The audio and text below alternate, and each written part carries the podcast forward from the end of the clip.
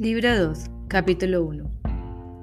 Ha transcurrido otra semana y estoy unos días más cerca de la salud y de la primavera. Ya conozco toda la historia de mi vecino. El ama de llaves me ha contado de varias sesiones, cada vez que ha tenido un rato libre de otras ocupaciones más importantes. Proseguiré el relato usando mis propias palabras, aunque condensándolo un poco. Es una narradora en conjunto muy buena, y no me creo capaz de mejorar su estilo. Aquella noche, dijo, la noche de mi visita a Cumbres Borrascosas, supe, tan cierto como si le viese, que el señor Heathcliff andaba cerca. Evité salir de la casa porque aún estaba su carta en el bolsillo y no quería exponerme a más amenazas y tormentos de su parte. Había resuelto no entregarla a su destinataria hasta que mi amo se ausentase, porque no podía adivinar cómo afectaría a Catherine su recepción. De ahí que no llegase a sus manos hasta tres días más tarde. Al cuarto, que era domingo, se la llevé a su habitación después de que la familia se hubiese ido a la iglesia. Solía quedarse conmigo un sirviente al cuidado de la casa, y teníamos por costumbre echar el cerrojo a las puertas durante las horas que duraba el oficio. Pero en aquella ocasión, hacía un tiempo tan templado y agradable que las dejé abiertas de par en par. A fin de cumplir mi palabra, porque sabía quién iba a venir. Dije a mi compañero que el ama sentía grandes deseos de comer naranjas, que corriera al pueblo a por las cuantas y que las dejase a deber hasta el día siguiente. Se marchó y yo subí a la habitación. La señora Linton llevaba un vestido blanco holgado y se había puesto un chal ligero sobre los hombros y como de costumbre estaba sentada en el hueco de la ventana abierta. Llevaba el espeso y largo cabello, que al principio de la enfermedad le habían cortado un poco, peinado de forma muy sencilla, y los tirabuzones naturales le caían sobre las sienes y la nuca. Su aspecto había cambiado mucho, como le dije a Heathcliff, pero cuando estaba serena aquel cambio parecía conferirle una belleza sobrenatural. Al centelleo de sus ojos le había seguido una dulzura soñadora y moía, y mohina. Daba la impresión de que ya no miraba los objetos que tenía alrededor. Parecía clavar los ojos en la lejanía, muy lejos, como si mirara más allá de este mundo. Además, la palidez de su rostro, cuyo aspecto demacrado se había desvanecido al volver a engordar, y su peculiar expresión, fruto de su estado mental, pese a que sugería dolorosamente sus causas, intensificaban el conmovedor interés que despertaban los demás. Y sin duda para mí, lo sé, e imagino que para cualquiera que la viesen, refutaban algunas pruebas más tangibles de convalecencia y la señalaban como una persona condenada al deterioro. Delante de ella, sobre el alféizar de la ventana, tenía un libro abierto cuyas hojas batía a ratos un viento apenas perceptible. Pienso que Linton lo había dejado allí, porque ella nunca intentaba distraerse leyendo ni con ninguna otra suerte de ocupación. Y eso que él pasaba muchas horas tratando de llamar su atención hacia algún asunto que antes le sirviera de solas. Ella era consciente del propósito de su esposo y en sus mejores momentos soportaba esos esfuerzos con placidez, pero le daba a entender que eran inútiles. Reprimía aquí y allá un suspiro de hastío y acababa por detenerle con sonrisas y besos de los más tristes. Otras veces le daba la espalda con enfado y escondía el rostro entre las manos, o incluso la rechazaba propinándole un furioso empujón. Y entonces él tenía buen cuidado de dejarlas a solas, porque estaba seguro de que en aquel momento no le hacía ningún bien. Las campanas de la iglesia de Himerton seguían repicando, y a nuestros oídos llegaba el melodioso murmullo del arroyo que discurría por el valle. Era un dulce sustituto del susurro, aún ausente, del follaje estival, que apagaba aquella música en torno a la granja cuando los árboles se cubrían de hojas. En cumbres borrascosas siempre sonaban los días tranquilos, después de un gran deshielo o una temporada de lluvia constante. Y era en cumbres borrascosas en lo que pensaba Catherine al escucharlo. Cuando, caso de que pensase o escuchase algo, porque tenía aquella mirada imprecisa y distante que ya he mencionado, que no expresaba ningún reconocimiento de las cosas materiales que le entraban por el oído o por la vista. Hay una carta para usted, señora Linton. Dije, poniéndosela con suavidad en una mano que tenía apoyada sobre la rodilla. Debe leerla en el acto, porque espera contestación. ¿Quiere que rompa el sello? Sí, contestó ella, sin mudar la dirección de sus ojos. La abrí. Era muy breve. Ahora, proseguí. Léala. Ella retiró la mano y dejó caer la carta al suelo. Volvió a ponérsela sobre el regazo y me quedé esperando a que tuviese a bien bajar la vista, pero se demoró tanto en hacerlo que al final retomé la palabra. ¿Quiere que se la lea, señora? Es el señor Heathcliff. Se produjo en ella un estremecimiento, un destello de reminiscencia, turbulencia y una lucha por ordenar sus ideas. Levantó la carta, pareció examinarla con detenimiento y al llegar a la firma, suspiró. Pero supe que aún no había entendido su importancia, porque cuando le pedí una respuesta, se limitó a señalarme el nombre y a mirarme fijamente con una triste e inquisidora inquietud. Bueno, desea verla, dije, adivinando que necesitaba un intérprete. Está en el jardín ahora mismo y muy impaciente por saber la contestación que voy a llevarle. Mientras hablaba, vi un perro grande tumbado al sol sobre el césped, que enderezaba las orejas como si estuviese a punto de ladrar, y que luego las bajaba, anunciando que el meneo de la cola que se acercaba a alguien a quien no consideraba un extraño. La señora Linton se inclinó hacia adelante y aguzó ansiosamente el oído. Un minuto después se oyeron pasos en el pasillo. La casa abierta era demasiado tentadora para que Heathcliff se resistiese a entrar. Lo más probable es que pensara que yo intentaría eludir mi compromiso y que por tanto decidiera encomendarse a su propia audacia. Catherine miraba con intensa ansiedad hacia la entrada de su aposento. Él no dio con el cuarto enseguida, y ella se hizo un gesto para que saliese a su encuentro. Pero, antes de que yo pudiese llegar a la puerta, ella lo había descubierto, y en una o dos zancadas se había plantado junto a Catherine y la estrechaba entre sus brazos. No habló, le aflojó el abrazo durante unos cinco minutos, y en ese tiempo le dio más besos de los que, en mi opinión, jamás diera en su vida. Pero hay que decir que fue mi ama la primera en besarle, y yo vi claramente que él, presa de verdadera angustia, casi no era capaz de mirarla a la cara. En el instante que la vio, tuvo la misma certeza que yo de que no tenía la menor posibilidad de recuperarse. No cabía la menor duda de que estaba destinada a morir. Oh, Katy. Oh, mi vida. ¿Cómo voy a poder soportarlo? Fue la primera frase que pronunció, en un tono que no buscaba encubrir su desesperación. Y clavaba la mirada en ella con tal fervor que pensé que la propia intensidad de su mirada le humedecería los ojos. Pero estos ardían de angustia y no derramaron ni una lágrima. ¿Y ahora qué? dijo Catherine, reclinándose y devolviéndole la mirada con un repentino ceño arisco, porque su humor no era sino una veleta al servicio de unos caprichos siempre volubles. Tú y Edgar me habéis partido el corazón, Heathcliff, y los dos venís a mí a lamentaros de vuestra hazaña, como si los dignos de lástima fuerais vosotros. No pienso compadecerlos, yo no. Me has matado y creo que has crecido haciéndolo. Qué fuerte eres.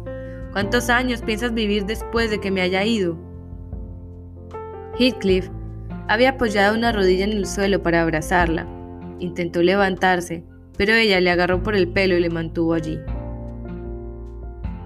Ojalá pudiera tenerte asido, continuó con amargura, hasta que nos llegase la muerte a los dos.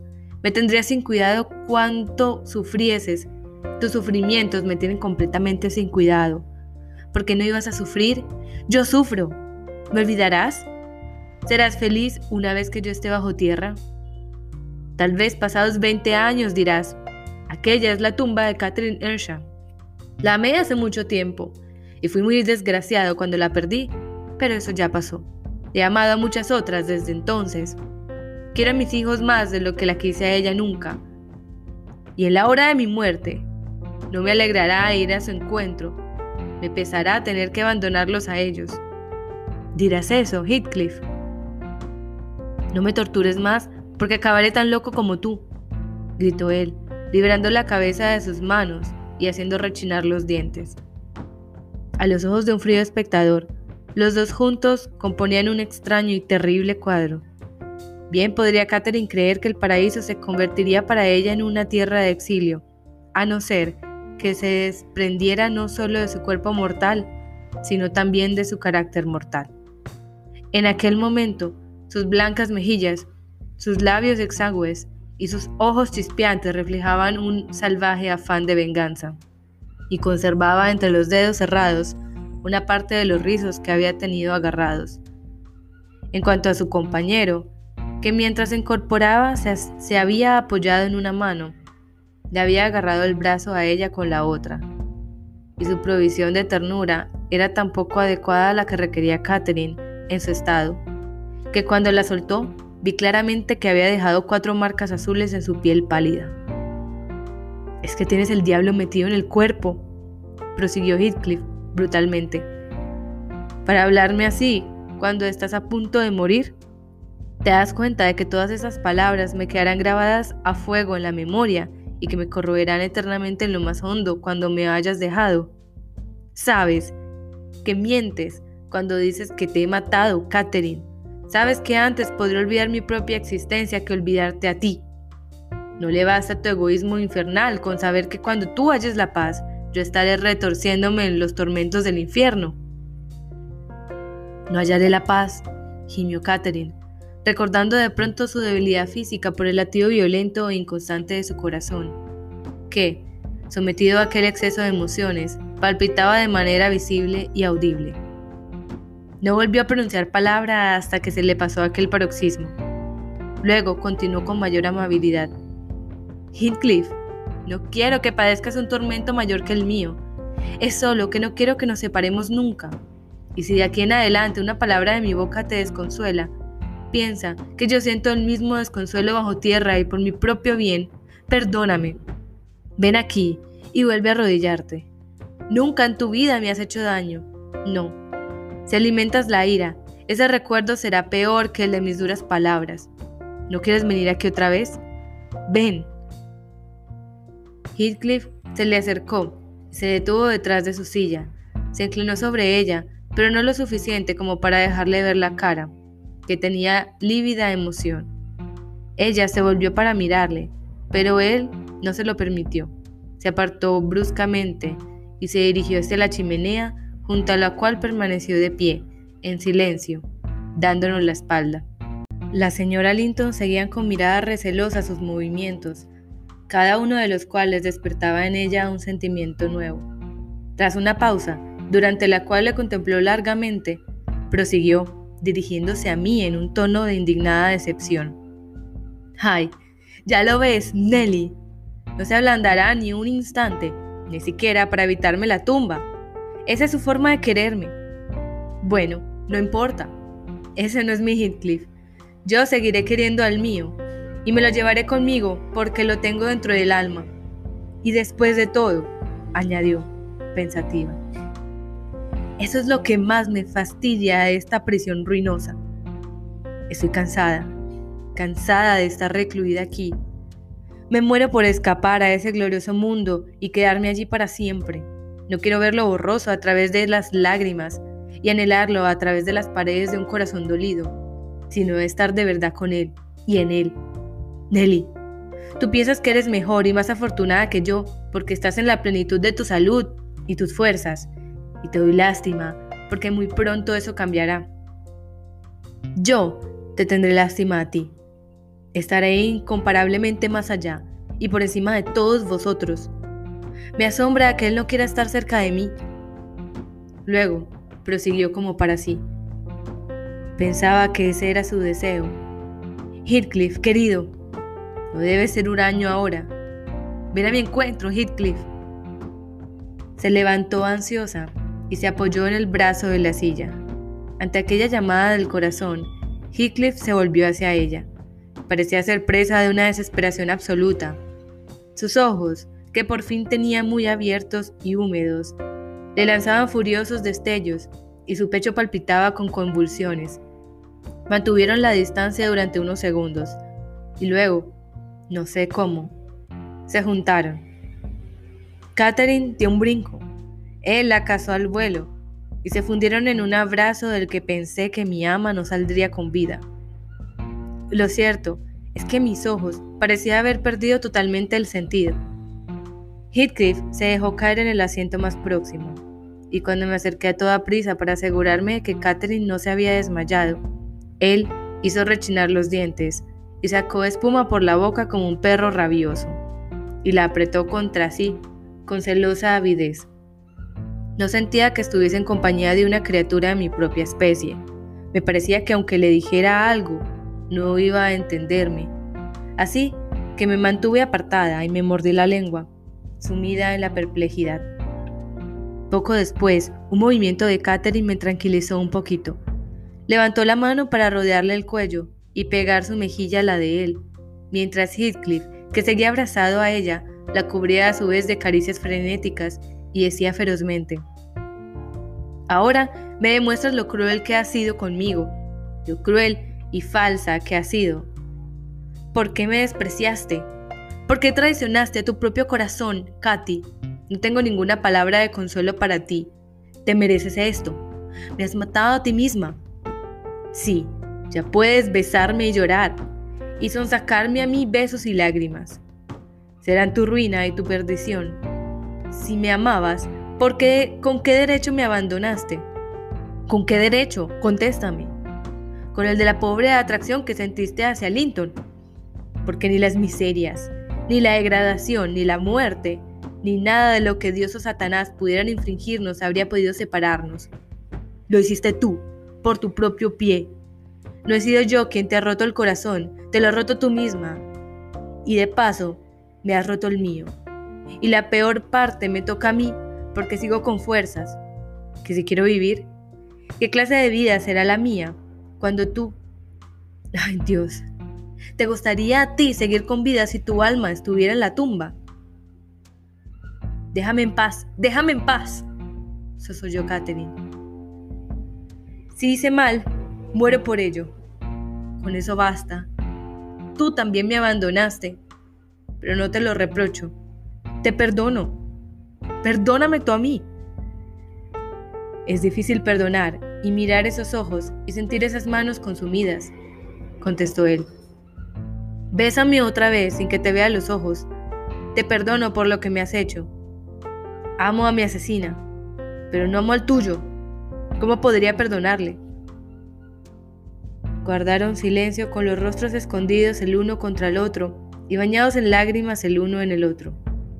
Al menos, supongo que el llanto provenía de ambas partes, porque al parecer Heathcliff era capaz de llorar en una gran ocasión como aquella.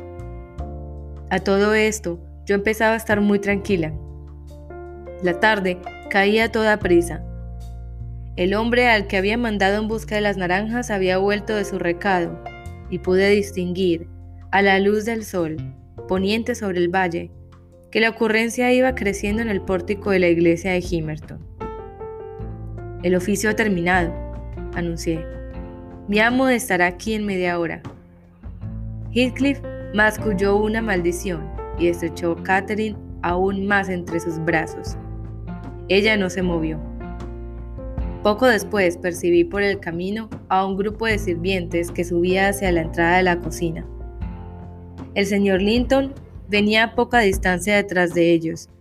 Abrió él mismo la verja y se encaminó sin prisa hacia la casa, seguramente gozando de la hermosa tarde que parecía anunciar el verano.